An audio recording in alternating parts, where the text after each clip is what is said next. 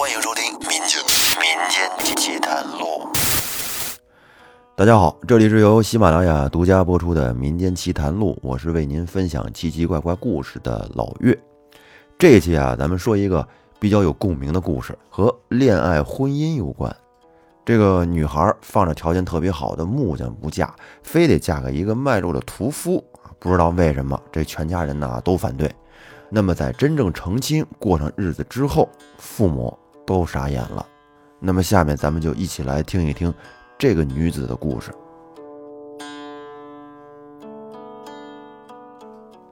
话说古时候啊，在顺庆府南充县，有一个女子叫刘三姑。这三姑从小特别聪明、好学，而且呢还颇有主见，而且呢为人非常善良勤劳。哎，和其他的女孩不太一样。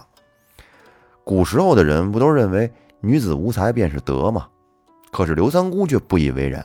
她认为啊，这个女子也应该读书，这样呢才能明辨是非。于是她就跟父母说：“爹娘啊，我也想去读书。”可是刘父刘母却说：“你一个女孩子，你读什么书啊？女子无才便是德。再说了，也没有一个书院人家招女娃子读书啊。还有，就咱家这点钱，能供你弟弟读书就不错了，哪有钱供你读书啊？你还是好好的帮家里干活吧。”这刘父刘母呢，不同意三姑读书，让她学刺绣去，学会了还可以制作一些绣品来卖。哎，可以挣钱贴补家用。三姑有个姑姑在县城的绣庄里当管事，刘父刘母就让三姑去他姑姑那儿学刺绣。三姑去了之后，巧的是，在她姑那个绣庄的隔壁呀，就是一座学堂。三姑就说：“说姑姑，我能不能晚上跟您学刺绣，白天我到学堂的窗户边听先生授课，学习知识啊？”他姑姑这个人呢，为人比较开明，说可以，但是呢，你一定得好好学习刺绣，这样以后我和你父母也有个交代。刘三姑是感激的向姑姑点了点头。之后呢，三姑白天在窗户边听先生授课，晚上就跟着姑姑学习刺绣的技艺。就这么着，一晃三年就过去了。有一天，姑姑跟他说：“三姑啊，如今你已经学会了刺绣了，你可以回家去了。回家以后，好好的制作绣品，拿到县城去卖，可以挣点钱，帮你父母分担。”三姑这个孩子非常懂事，说：“姑姑你放心，我一定会的。”于是呢，刘三姑就离开了县城，回到了家。她回到家之后啊，是每天刺绣，制作了许许多多的绣品。刘父刘母呢，就把他这些绣品拿到县城去卖。哎，您还别说，真挣了不少钱。就这么着，又过了三年，刘三姑此时已经十八岁了，也到了该成亲的年龄了。有一天，刘父刘母就对女儿说：“说女儿啊，村里的张姑婆给你介绍了一门亲事，这男方是清河村的王木匠。”哎呦，他木工手艺，哎呦，他木工手艺可好了，是专门给那些富户做家具的，每年能挣很多钱，而且他长得还很英俊。我和你爹准备把你嫁给他，让你以后能过上好日子。刘三姑说：“爹娘，你们先别着急答应，我得去看看这个王木匠，了解一番再做决定。”毕竟这是我的终身大事，关乎我一生的幸福。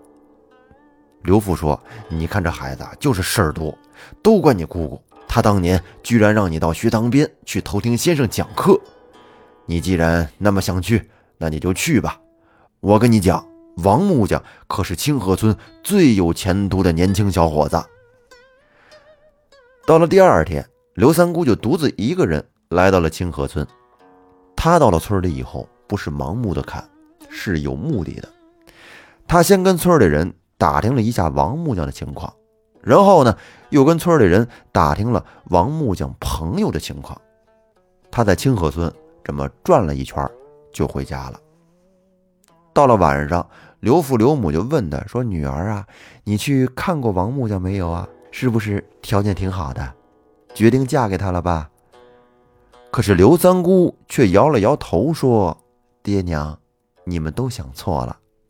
我不想嫁给王木匠，我想嫁给清河村的张屠夫。”刘父刘母一听就慌了，问说：“那个张屠夫，我略有耳闻，他就是个杀猪的。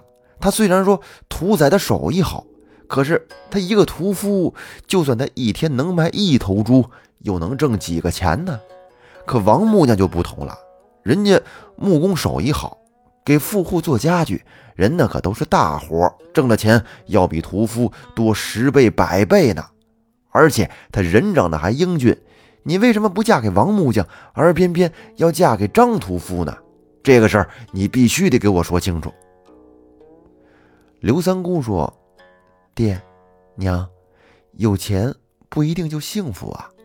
模样英俊不如心灵美。你们只知道他英俊有钱，却不了解他的人品。古人云：不知其人，是其友。意思是。”当你不了解一个人的时候，可以通过了解他所结交的朋友，从侧面了解他的为人。正所谓物以类聚，人以群分。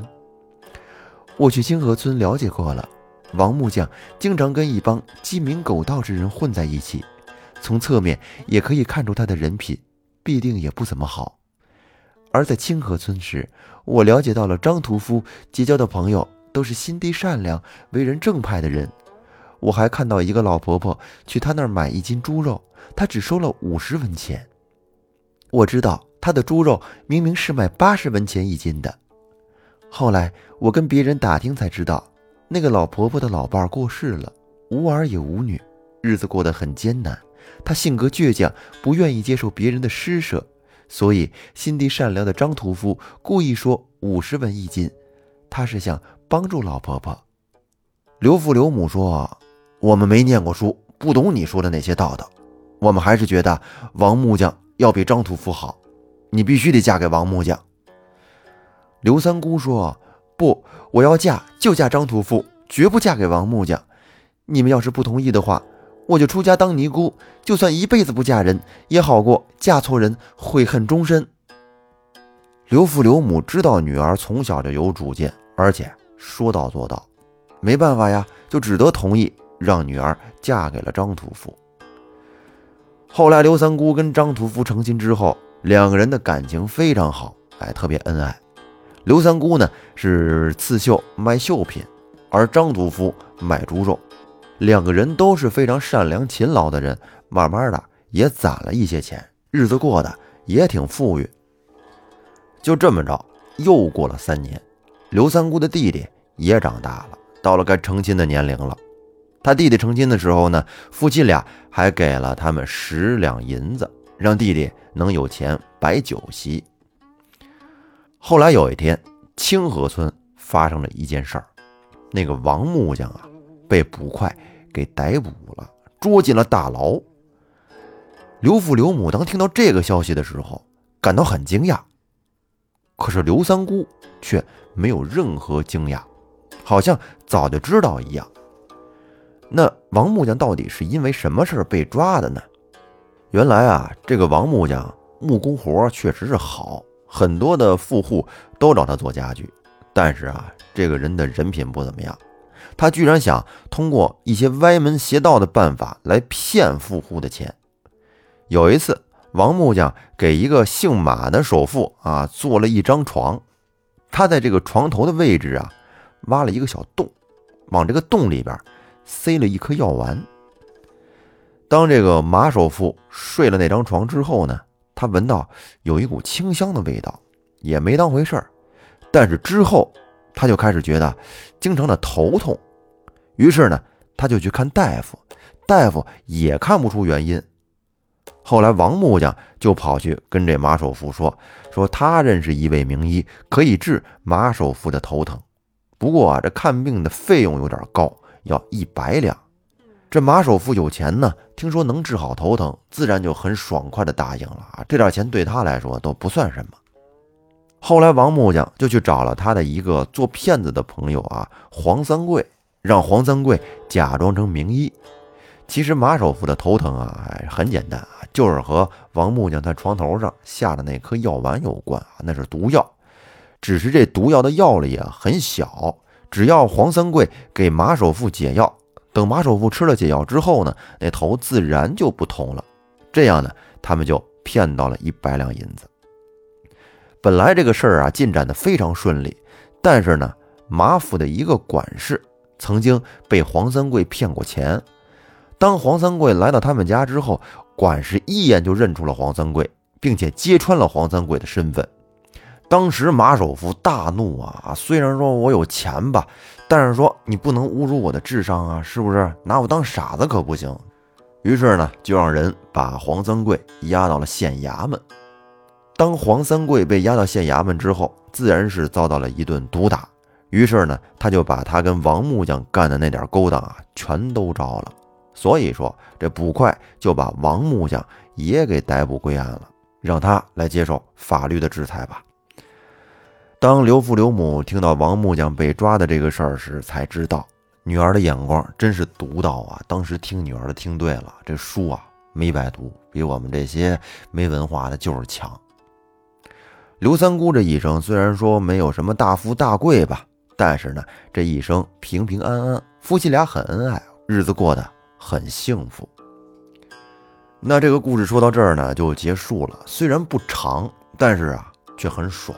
像这种以前我认准的事，你们都反对，到最后你看我选的是对的啊！这种带有一定报复性的都特别爽，让人觉得心里特痛快。像以前在这种封建礼教的束缚下，这个女人的地位是很低的，哎，不让读书，像什么女子无才便是德，这全都是幌子啊，都扯淡，其实就是女人的地位低，男尊女卑嘛。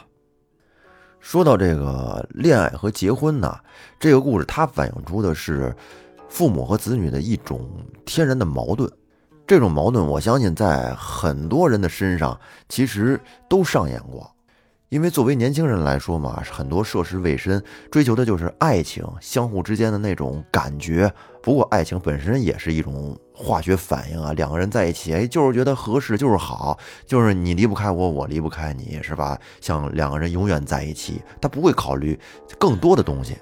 可是作为父母就不一样了，父母毕竟是过来人嘛，对生活这点事儿啊，看得很清楚。结婚之后，其实没什么，就是。过日子呗，柴米油盐，所以说在父母眼里，这个经济条件的好坏就很重要。假如说有钱，日子过得就是松快，就是舒服，过得比别人好，别人买不了的我能买，别人吃不上的，哎，我常吃。看着子女过得好呢，父母脸上也有光。有很多父母都是这种观念啊，其实也是为了孩子好，这个无可厚非。但是对于孩子来说呢，他才不在乎这些呢。两个人在一起相爱才是最重要的。没有感情，我为什么要跟他生活在一起？天天的就这么凑合着过日子，还不如不过呢。当然啊，可能现在的很多年轻人的观念也变了，他们可能会考虑更多方面的因素。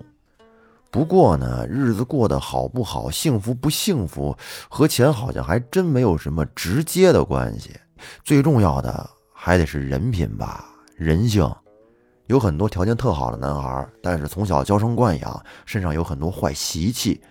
虽然说家里很有钱，但是结婚之后在外面胡搞乱搞，日子过得不好的也有很多。